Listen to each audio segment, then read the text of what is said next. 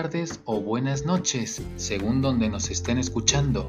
Mi nombre es Javier Taboada de Zúñiga y estáis escuchando Idiomas B2B, un podcast donde os hablaremos de temas relacionados con los idiomas dentro del mundo de los negocios, por ejemplo, cómo y cuándo intervenir en una reunión de negocios a nivel nacional e internacional. Algunos consejos sobre el tipo de empresario con el que vais a hacer negocios en el extranjero. Algunos proverbios y o refranes populares del mundo y muchos temas más. Este podcast no es el típico podcast de idiomas en el que se habla solo de vocabulario, gramática y pronunciación, entre otras cosas. Nosotros queremos ser ese podcast amigable que viaja contigo mientras estás atascado en el tráfico, subido en el metro o autobús o simplemente en tu casa tranquilo, descansando después de una larga jornada de trabajo. Y ahora sí, comenzamos.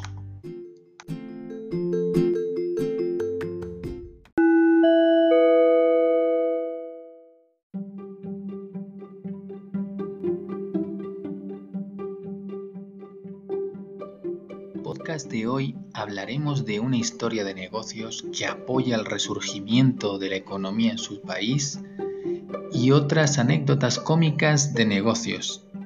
Y en la segunda parte del programa os dejamos con algo de vocabulario de negocios en francés y portugués.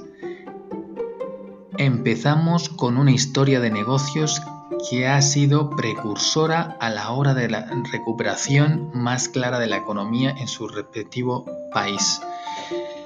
Y no es más que la empresa que muchos seguramente conozcan, Ili, la empresa italiana de café que es conocida en 140 países, creo que si no me equivoco, que está presente. La historia se llama Un café gratis para, los italianos. Ili apoya la hostelería. Desde el 1 de junio de este año reabrieron restaurantes y bares en toda Italia, incluso en el interior. Y para celebrar la reapertura, después de más de un año de restricciones, Ili decidió ofrecer a los italianos un expreso de manera gratis. La iniciativa de la empresa originaria de Trieste, en el norte de Italia, se llama Ripartiamo, que es retornamos o reiniciamos, en la traducción en español.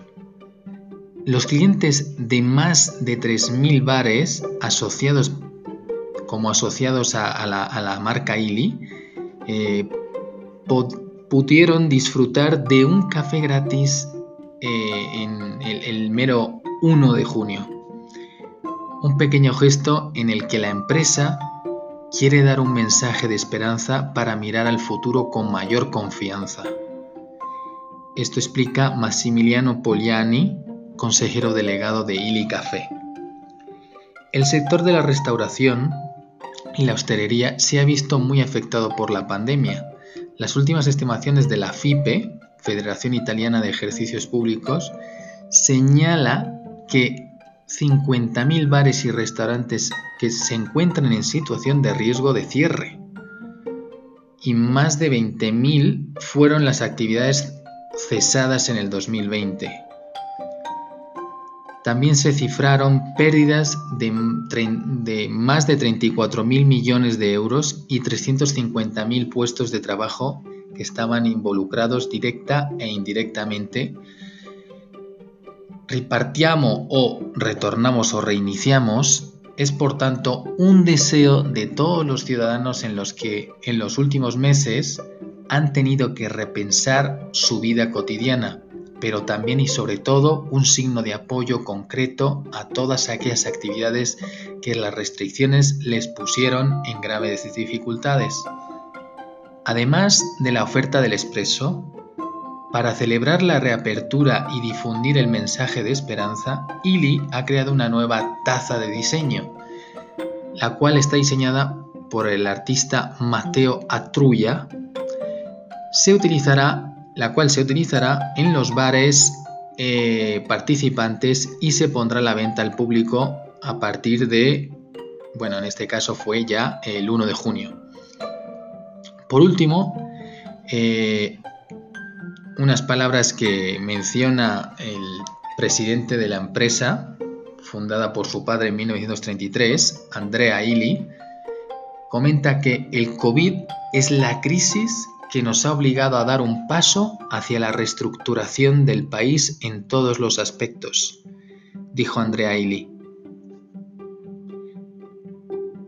Vamos con las anécdotas empresariales, algo más cómico en este punto de la primera parte.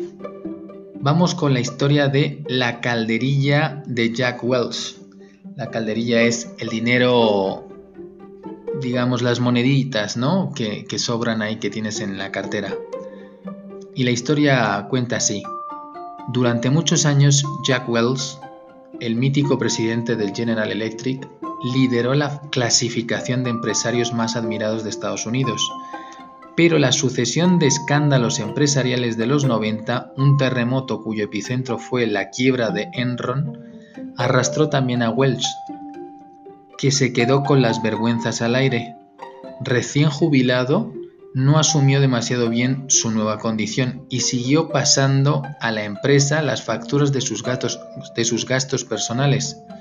Se supo que sus comidas y cenas privadas en restaurantes, su cuota anual del club de golf, sus facturas de la peluquería, trajes, zapatos y hasta sus compras en el supermercado seguían corriendo a cargo de General Electric.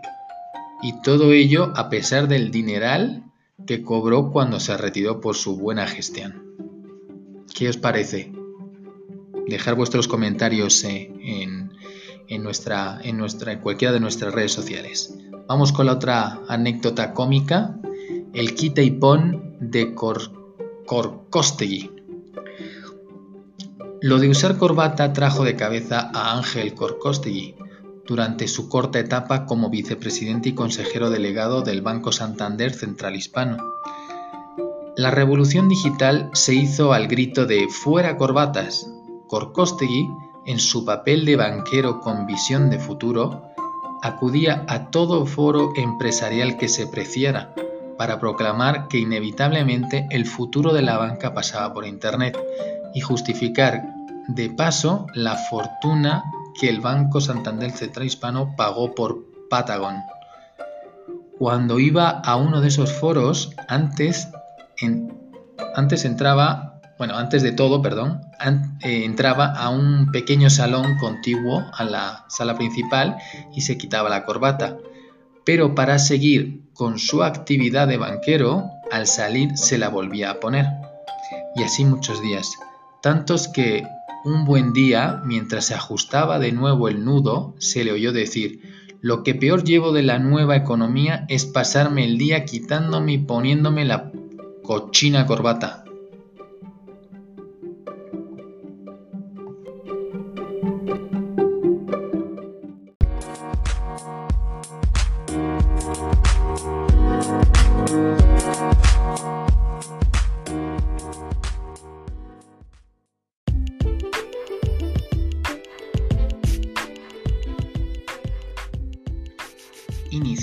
Segunda parte del programa con algo de vocabulario en los idiomas francés y portugués.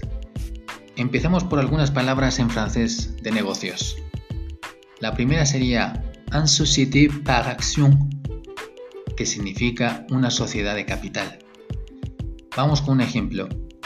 In el fait et une société par action signifie régie par la loi française que significa INELFE es una sociedad por acciones simplificadas que se rige por las leyes francesas. Vamos con otra palabra. Stagiaire. Stagiaire significa becarios. Vamos con el ejemplo.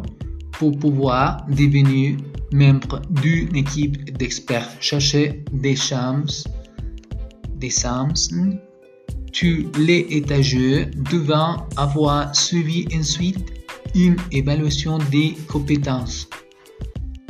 ¿qué significa? A fin de poder ser considerados miembros de un equipo de examen, todos los becados o becarios deben haber pasado una prueba sobre un sector específico. Vamos con la tercera y última, le bulletin de salaire, que significa la nómina. Vamos con un ejemplo, le bulletin de salaire euh, doit aussi indiquer si l'éventuelle rétribution indiquée au point de est une condition de milieu, que significa además en la nómina debe reflejarse si el posible tratamiento retributivo referido en el punto D debe ser considerado una condición de mejoría. Vamos con la parte de vocabulario en portugués. Vamos con el primero, flujo de caixa, flujo de caja. Un ejemplo, o flujo de caixa livre gerado em 2008 atinge 9.145 milhões de euros, dos quais 2.224 milhões de euros foram dedicados a que significa el flujo de caja libre generado en 2008 asciende a 9.145 millones de euros, de los cuales 2.224 millones de euros han sido dedicados a... Vamos con la segunda palabra, orçamento, que significa presupuesto. Vamos con un ejemplo. Contrario ao que se esperaria de um projeto com pouco orçamento, a ideia de Carlos Salazar era fazê-lo ainda maior adquirindo, que significa Contrario a lo que se esperaría de un proyecto con poco presupuesto, la idea de Carlos Salazar era hacerlo más grande adquiriendo. Y vamos con la tercera y última, prejuicio financiero, prejuicio financiero. Ejemplo, por consiguiente, os restantes indicadores de prejuízo financeiro, incluindo retorno dos investimentos, cash flow e rendibilidade. Por consiguiente, los otros indicadores de prejuicio financiero como el rendimiento de las inversiones, el flujo de caja o la rentabilidad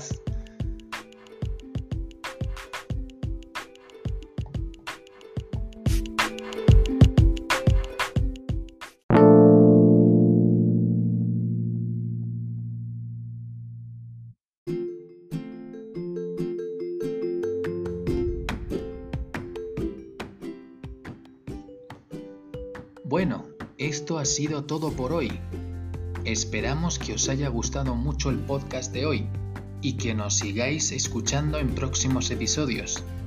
La verdad es que estamos muy contentos por nuestro primer podcast, que ha tenido una muy buena aceptación y ojalá nos sigan escuchando mucha más gente. Por favor, apoyarnos compartiéndolo con vuestros amigos y compañeros de trabajo para que más gente lo pueda disfrutar.